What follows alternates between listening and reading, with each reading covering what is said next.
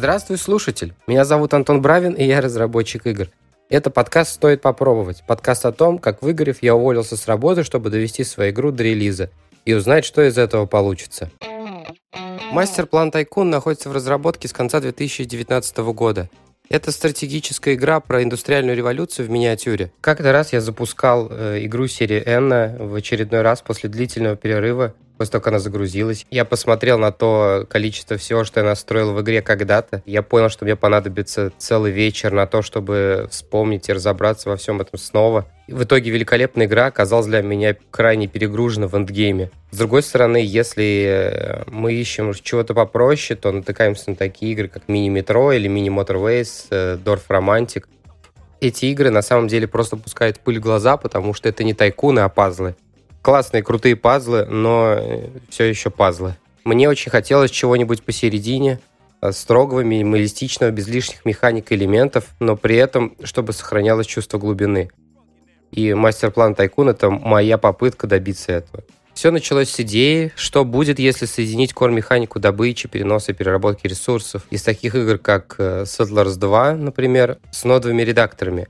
Нодовый редактор — это такие штуки, позволяющие создавать алгоритмы не программистам. Если вы не знаете, что это, то и не парьтесь.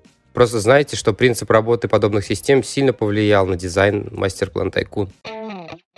Мы с друзьями любили делать джемы. В начале 10-х годов мы постоянно их проводили.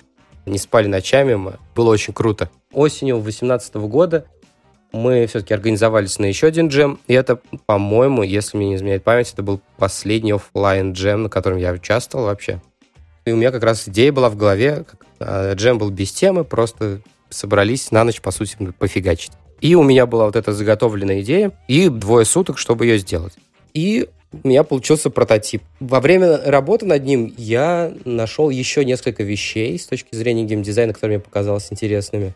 В нодовых системах перемещение данных между э, нодами происходит мгновенно. А здесь, как я уже сказал выше, нет.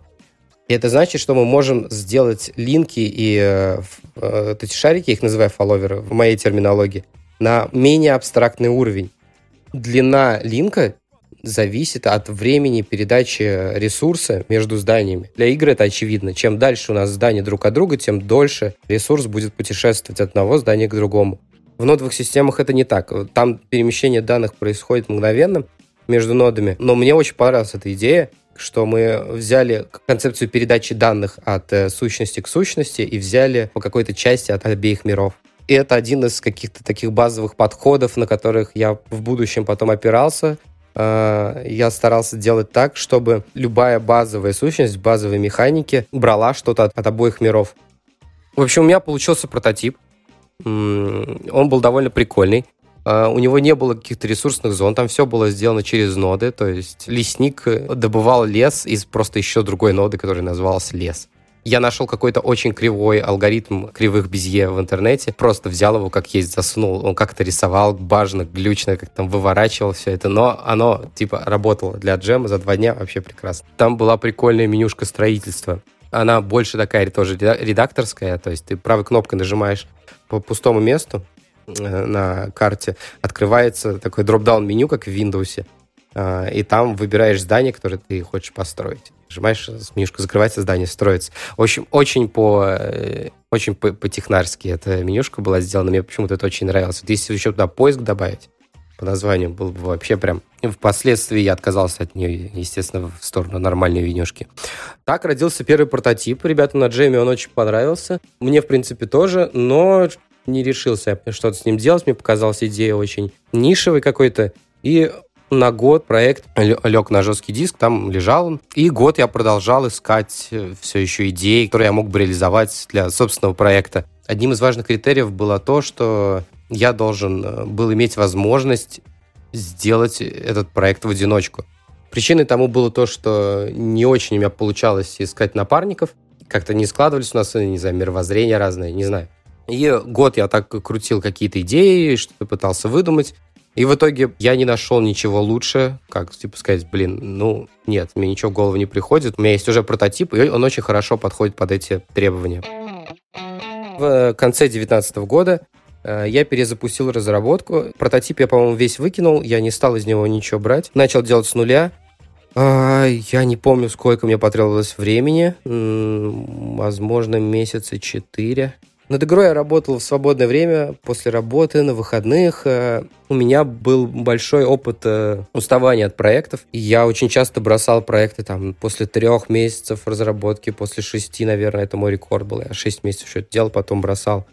А, потому что либо заходил в тупик, либо каких-то перспектив не видел, еще что чего-то. Тут э, я решил немножко поменять подход его идея была в том, чтобы продержаться как можно дольше и не выгореть. Поэтому я не углублялся в планирование, я делал больше какие-то вещи, которые мне было прикольнее делать в этот момент. Это меня поддерживало, как-то мотивировало, и за 4 месяца у меня получилась версия 0.1.0. А, я ее называю синяя версия. Синяя она потому, что изначально я хотел игру назвать что-то типа Blueprint Tycoon, но название уже было занято игрой, где никаких нот нету. Что было в этой синей версии интересного? В ней появились ресурсные зоны. Наконец-то можно было видеть, где у нас э, речка, где лес, э, где горы. Нет, гор там не было, там были только, там была только вода и лес. Можно было строить ноды. Работали все вот эти базовые штуки, типа постройки, связывание, перетаскивание ресурсов. И, по-моему, наверное, вообще все. То есть были ресурсные зоны, с которых можно было эти ресурсы доставать, и несколько цепочек.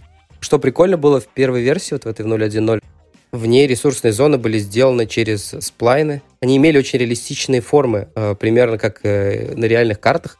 И, соответственно, когда мы, там, например, рубили лес, эти зоны, они, зона с лесом, она уменьшалась. Если мы сажали лес, она увеличивалась. Но, к сожалению, в следующей версии пришлось от нее отказаться. Когда я уже заканчивал синюю версию, объявили начало подачи заявок на IndieCup, это конкурс для разработчиков игр, где можно подать свою игру, э, тебя там жюри пожурит, э, даст какой-то фидбэк, может быть. Ну, конкурс, конкурс, игровой конкурс. И я подал туда свою игру. Мне кажется, очень хорошая идея то, чтобы привязывать свою разработку к каким-то неким майлстоунам от тебя независящим. То есть в моем случае это обычно приходится на какие-то конкурсы, какие-то конференции, фестивали и что-то такое. Это вот Индикап, в следующий раз это был DevGam, и теперь, кстати, опять индика. Когда у тебя появляется какой-то дедлайн, ты можешь подбить задачи, которые тебе надо сделать, чтобы представить вот именно этот э, пласт работ, который у тебя уже выполнен в хорошем виде, все это сделать и спокойно подать это на конкурс. Тот индикап мне не принес вообще ничего, то есть да, как-то мне, видимо, не повезло, либо это совсем выглядело э, не очень хорошо, эта демка. Вот, я даже никакого фидбэка не получил, ничего. И я где-то, наверное, на месяца 4 вывалился вообще из разработки игры. Она лежала на полке, а я отдыхал, думал, что с этим делать дальше. Я подумал, что мне необходим качественный скачок. Чтобы этот качественный скачок совершить, мне нужна какая-то экспертиза, которой у меня нету. Я сам программист, поэтому мне бы неплохо было бы поговорить с кем-нибудь про арт, геймдизайн. И я смог найти таких ребят, и у нас какая-то команда даже получилась мы начали двигаться вперед в том же расслабленном темпе, что и раньше. По вечерам чуть-чуть иногда, как-нибудь. Это привело к неожиданным абсолютно для меня результатам. Парень геймдизайнер продержался с нами очень недолго, у него там поменялась жизнь, а, но буквально там за несколько недель, э, которые мы работали вместе, мне удалось получить второе мнение от профессионала по каким-то вопросам, у которых у меня были очень большие сомнения. Там, какого размера должна быть игра, как она должна баланситься, как она должна вообще строиться. А, у меня, естественно, у меня всегда есть на все свое мнение, но когда этому мнению никто не, не оппонирует, очень сложно проверить э, его на достоверность. В итоге получилось принять много каких-то базовых решений, которые вот такие фундаментальные, которые лежат в основе продукта, и это было здорово. Потом у нас, к сожалению, покинул. Мы остались вдвоем с художницей, и это было не, меньшая, не меньшая радость для меня, потому что из вот этой синей версии, которая была изначально, мы смогли получить абсолютно новый визуал, который, на мой взгляд, поднимал просто игру от э, статуса какой-то поделки до статуса игры, которую можно продать в Стиве. Я очень радовался этому. Мы отошли от синего цвета, а, потому что ребята сказали, что из-за того, что вся игра синяя, кажется, что она в воде происходит.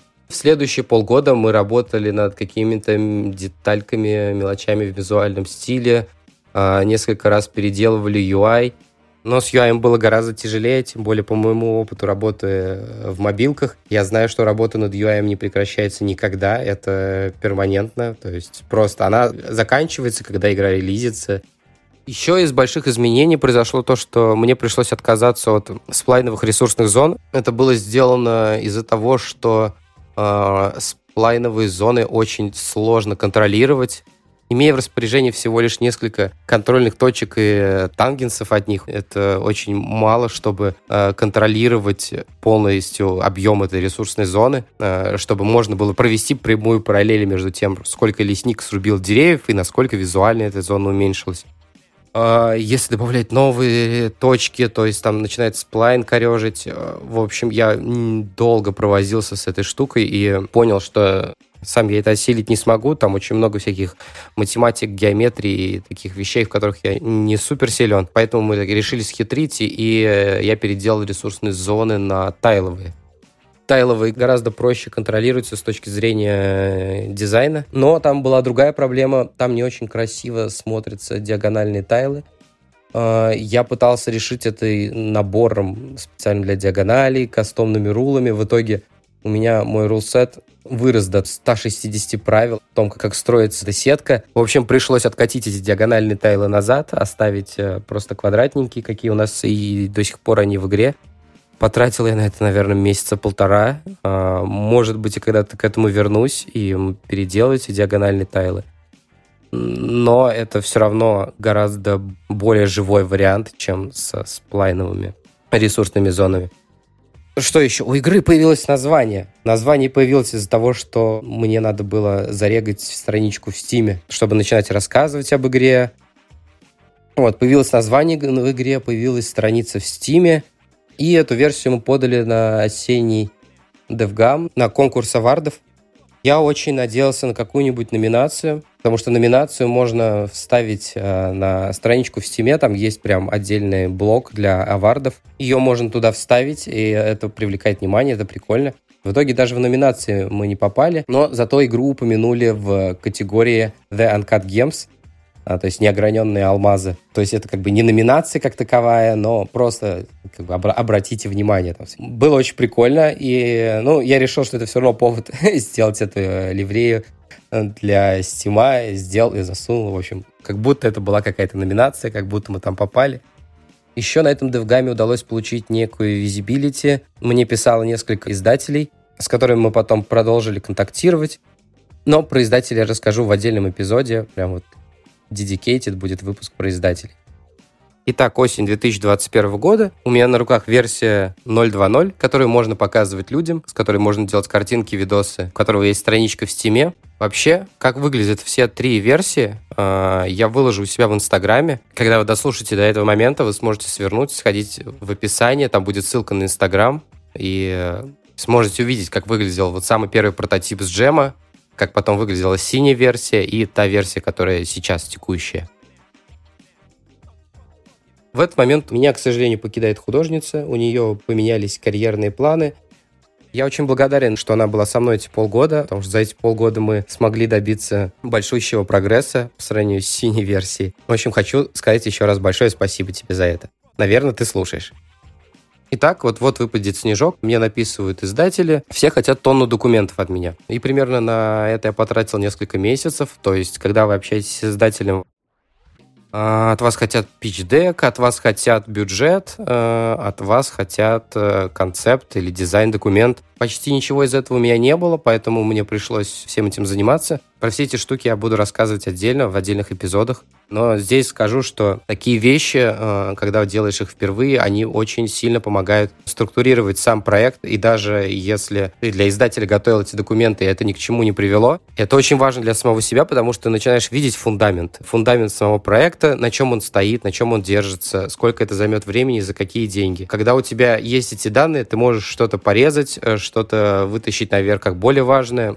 Я нисколько не жалею, что всю эту работу проделал. Это мне очень помогло двинуться вперед. У меня наконец-то появился некий контентный план. То есть я определился, как у меня будут цепочки располагаться одна за другой. Я их сумел категоризировать. Я определился, сколько у меня будет цепочек, сколько в них будет нот, сколько будет ресурсов.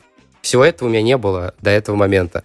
Исходя из тех изменений в дизайне, которые у меня появились, я собрал новую версию 0.2.1. В этой версии еще помимо переработанного геймдизайна, связанного с нодами, там еще был новый UI. Мне не очень понравилась последняя версия, которая была в 0.2.0 версии, но там очень классные были бары, мне очень не понравились. Я на основе этих баров перефигачил остальной весь UI. И майлстоуном для этой версии был как раз вот Индикап, который до середины февраля принимает заявки.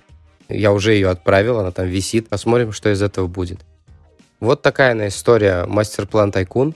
Сейчас я буду потихоньку планировать следующий milestone. Это, скорее всего, это будет к DevGAM к майскому какая-то новая версия должна быть, э, чтобы поучаствовать в каких-то активностях на конференции. Пока еще я не планировал, потому что я вот буквально вчера залил build на Indie Cup. Вот. И как я придумаю план, буду держать вас в курсе. Так, у меня вам есть советов немножко. Совет на этой неделе такой. Я посоветую вам внезапно аниме. Простите. Аниме называется ОДД, ОДД такси. ОДД такси. Это детективная история без фей, тентаклей и прочих подростков в купальниках. Интересно это аниме тем, что оно рефлексирует над социальными проблемами японскими, вот эти всеми э, проблемы в отношениях, атаку, но при этом это все еще детектив. Э, выпуски тут по 20 с чем-то минут, их там всего 12 или 16, в общем, довольно быстро можно его посмотреть. Оно того стоит.